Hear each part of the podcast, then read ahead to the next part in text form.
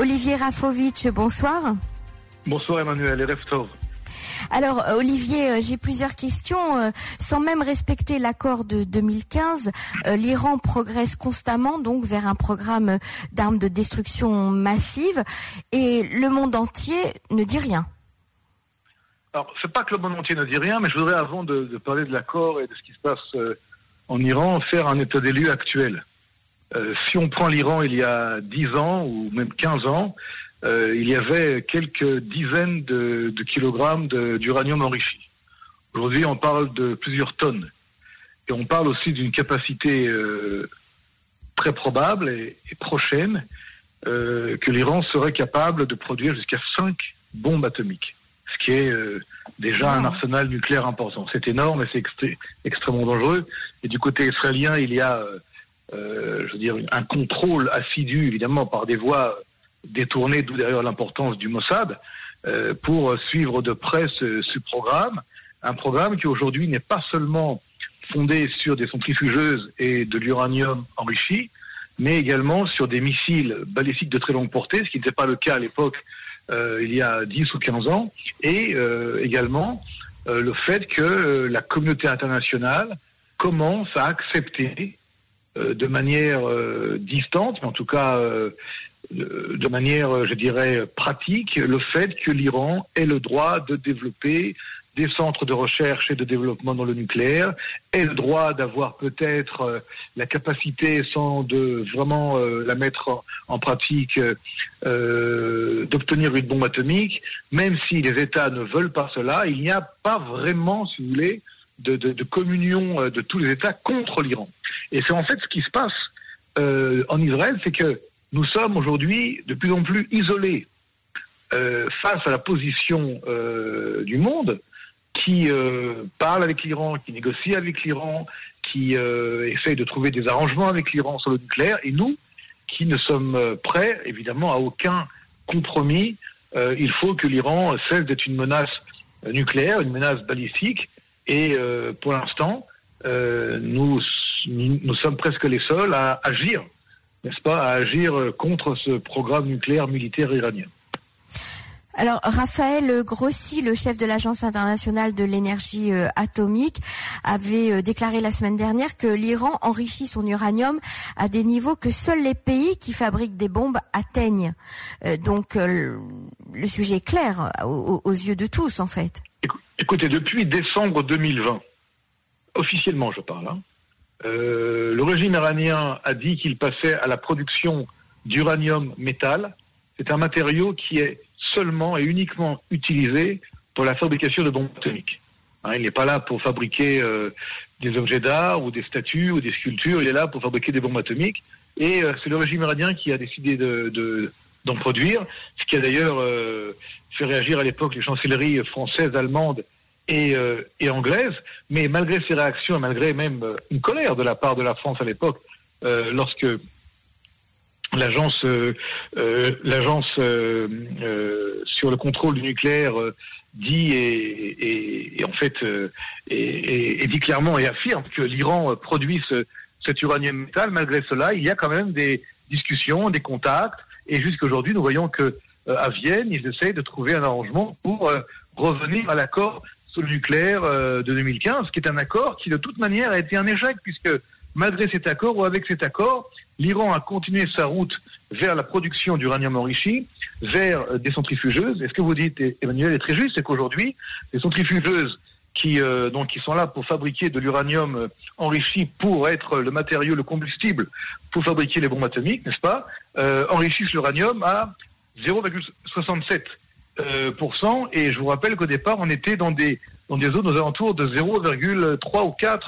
4%. donc on est dans des, dans des, dans des, dans des zones extrêmement euh, élevées qui sont euh, la preuve que euh, l'Iran court, veut obtenir l'arme nucléaire. Ajoutons à cela les élections qui auront lieu au mois de juin, enfin ce mois-ci d'ailleurs, en Iran, et on voit déjà l'arrivée plus que probable du camp dur, mais des, extra, des ultra durs à la tête de, l'État. Donc l'Iran se, renforce, se, se durcit, si vous voulez. On parle d'un candidat qui était qui était relié à l'appareil judiciaire, donc presque la police interne de, l'Iran. Donc c'est le régime des durs, hein, l'école de Khamenei, de Ahmadinejad, qui arrive au pouvoir. Les modérés ou, ou, appelés comme ça sont mis de côté totalement, alors que les modérés, évidemment, c'est pas des vrais modérés, mais par rapport aux, ultra durs, ils sont effectivement modérés. Et nous avons fait ici toutes les, tous les ingrédients, toutes les recettes pour que l'Iran, euh, dans les prochains mois, soit capable euh, de dire nous avons la bombe atomique. Olivier, y aurait-il des sites euh, nucléaires non déclarés par l'Iran? Évidemment, mais ça, alors il y a l'agence l'agence onusienne pour le contrôle du nucléaire qui fait un travail important, mais c'est un travail qui est à chaque fois bloqué, limité par l'armée, par les forces de sécurité iraniennes qui empêchent, qui bloquent les inspecteurs de pouvoir venir vérifier les sites nucléaires ou ceux qui sont euh, pressentis comme tels s'il n'y a pas d'annonce à l'avance. Donc c'est-à-dire que les Iraniens, si euh, quelqu'un euh, mhm. de l'agence euh, du contrôle du nucléaire veut aller visiter un site parce qu'il y a de l'information du renseignement dessus, les Iraniens vont bloquer l'entrée parce que euh, ils demandent d'abord à être mis au courant et à préparer la visite avant qu'elle ait lieu. Donc, vous voyez bien qu'on est dans une espèce de de de, de, de dissimulation, cirque, euh, mhm. cirque de, de, la dissimulation, de la du, du, trucage. Et euh, les agences du renseignement euh, européennes, françaises entre autres, mais également américaines, également israéliennes, donc le Mossad, euh, sont à l'affût de toutes ces informations. Et nous savons, c'est plus un secret, hein, que l'Iran cache dans des centaines de sites souterrains le programme nucléaire militaire. Alors, on, a entendu euh, Benny Gantz, on a entendu le Premier ministre Benjamin Netanyahu. Euh, on a le sentiment que le discours n'est pas exactement le même vis-à-vis euh, des États-Unis et vis-à-vis de l'Iran. On sent que Benny Gantz est enthousiaste à, aller renforcer les relations avec les États-Unis et à les, encourager à revenir à, cet accord. Mais, mais Benjamin Netanyahu lui a un petit peu menacé en disant, même si euh, ça va, ça va, ça va pas, ça va pas leur faire plaisir aux Américains, même s'ils risquent de s'énerver. Eh bien nous, on favorisera la sécurité d'Israël. Est-ce que vous avez le sentiment que c'est un petit peu un, jeu entre les deux, ou effectivement ils ne sont pas du tout d'accord dans leur approche? Ah, Écoutez, ce qu'il faut quand même dire ce soir, c'est que malgré les problématiques euh, politiques internes israéliennes, qui sont euh, évidemment la, priorité de la presse israélienne et des différents journaux de télévision et de radio, euh, la menace nucléaire iranienne euh, ne disparaît pas pour autant.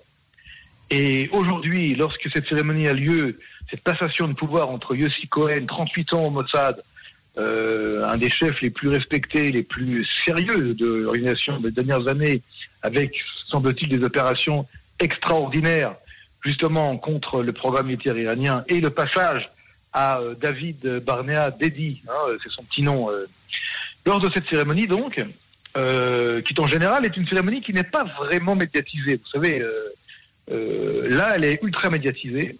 Mhm. Et le Premier ministre israélien, Netanyahu, qui est aujourd'hui évidemment vérifié, contrôlé, écouté chaque mot, chaque phrase qu'il dit, vu la situation interne politique, dit quelque chose de, de, de nouveau. Un, il dit que euh, le programme militaire iranien est toujours, est toujours là et bien là et que la menace est, ultra immédiate, mhm. que le Mossad a fait des, actions euh, incroyables pour, euh, endommager le programme militaire iranien, qu'il faut continuer et que, comme vous l'avez dit vous-même, que s'il y a une espèce de, de, tension ou de, je dirais, de, dilemme entre une action militaire ou une action tout court euh, contre le programme militaire iranien pour le détruire et des considérations politiques et diplomatiques liées aux USA, eh bien, il, choisira la première option, c'est-à-dire l'option d'abord et avant tout de frapper l'Iran. Et de le dire comme ça officiellement le jour même de la cérémonie de passation de pouvoir entre les deux, les deux euh, chefs du Mossad, celui qui part et celui qui arrive, c'est du jamais vu. Parce que l'endroit est choisi, hein, on ne sait pas euh, il n'est pas en campagne électorale, il n'est pas euh, dans un endroit euh, neutre, il est euh, au cœur de la machine du renseignement israélien et de la machine de guerre israélienne pour ce qui est des actions à l'extérieur. Mhm. Et donc ce qu'il dit devant des centaines de personnes, puisque cette cérémonie a lieu devant d'autres personnes. On ne voit pas leur visage, évidemment, on voit seulement Dédi, Barnea, David Barnea, Yossi Cohen et M. Netanyahu. Mais est-ce que le message envoyé par M. Netanyahu va vers l'agence elle-même du Mossad pour leur dire je compte sur vous, nous comptons sur vous, nous Israéliens, pour la suite des événements? Est-ce que le message est envoyé vers les futurs leaders israéliens de demain, d'après-demain, qui écoutent Netanyahou, qui a quand même pris ce dossier iranien, euh, je dirais, euh, il l'a pris à corps hein, euh, et à cœur aussi. Est-ce que c'est un message envoyé vers les États-Unis en leur disant vous m'avez peut-être un peu déçu par rapport à la crise avec le Hamas, je ne ferai pas la même erreur avec l'Iran? Je, ne sais pas, hein, nous sommes en train d'analyser tout cela. Mais ce qui est mhm. clair, c'est que ce sont des messages qui sont euh, pluridimensionnels, ils sont euh, euh, pluridirectionnels, et le dernier, évidemment, c'est vers l'Iran. Quand M. Netanyahu s'adresse à la presse, enfin, aux agents du Mossad dans cette cérémonie, il parle de l'Iran et les Iraniens écoutent ce discours. Et dans tout cela réuni, vous avez aujourd'hui euh, ce soir, alors nous parlons, euh, j'en suis convaincu, euh, des agents, des analystes de différentes agences de renseignement qui essaient de déchiffrer, de décoder qu'est-ce qu'a voulu dire ce soir M. Netanyahu mhm. lorsqu'il a dit ce qu'il a dit. Mais c'est important parce que même la réaction du nouveau chef du Mossad a été une réaction qui va dans, ce même sens. Et en général, mhm. ces chefs du Mossad ne parlent pas ils, ils serrent des mains, ils peuvent, euh, ils peuvent sourire et ils peuvent ensuite euh, discuter dans des, dans des salons fermés ou, euh, ou feutrés. Mais là, il a également pris la parole, le nouveau chef, le nouveau directeur David Barnea, et il a dit plus ou moins ce qu'a dit M. Netanyahu. Ça veut dire qu'il y a ici une véritable volonté d'envoyer un message extrêmement fort vers tous ceux qui ne pensent pas ou ne veulent pas voir la véritable menace euh, qui est le nucléaire iranien pour Israël. Et juste un dernier mot, si vous me permettez, Emmanuel. Bien sûr. Et que David Barnea a dit une chose très intéressante. Là aussi, il faudra essayer de l'analyser et de la décoder. Il a dit ceux qui aujourd'hui font cet accord euh, et peut-être en faisant cet accord se trompent par rapport à l'essence de la menace. Mais eux, s'ils se trompent par rapport à l'essence de la menace iranienne, ils ne prennent pas le risque de disparition. Or, nous, Israéliens, nous ne pouvons pas nous permettre que d'autres se méprennent par rapport à la menace nucléaire iranienne parce que nous, c'est existentiel, c'est vital. Et mhm. donc cette approche aujourd'hui, celui qui a été transmise durant cette cérémonie, euh, est très très, je dirais, forte.